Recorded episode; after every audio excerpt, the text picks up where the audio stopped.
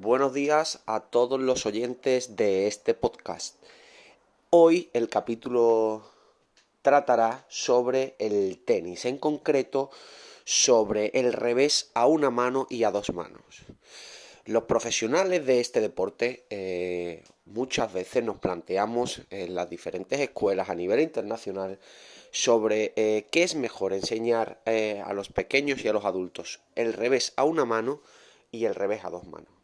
Nosotros tenemos muchos clientes que nos vienen preguntando sobre las ventajas y los inconvenientes de ambos golpes, por lo que la respuesta siempre es la misma.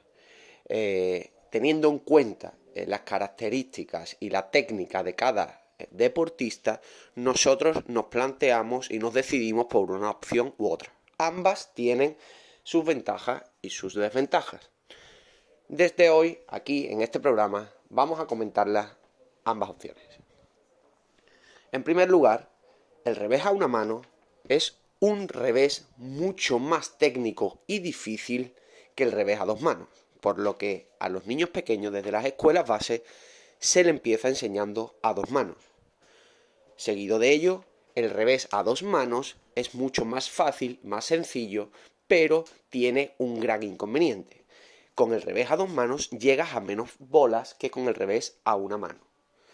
Entonces, dicho lo cual, yo me decantaría por hacer una enseñanza de revés a dos manos, ya que es mucho más fácil, más sencilla, el, alumno lo entenderá mejor y eh, ganará mucho más partidos con el revés a dos manos. Espero que os haya gustado y en el siguiente capítulo trataremos otro tema sobre el tenis.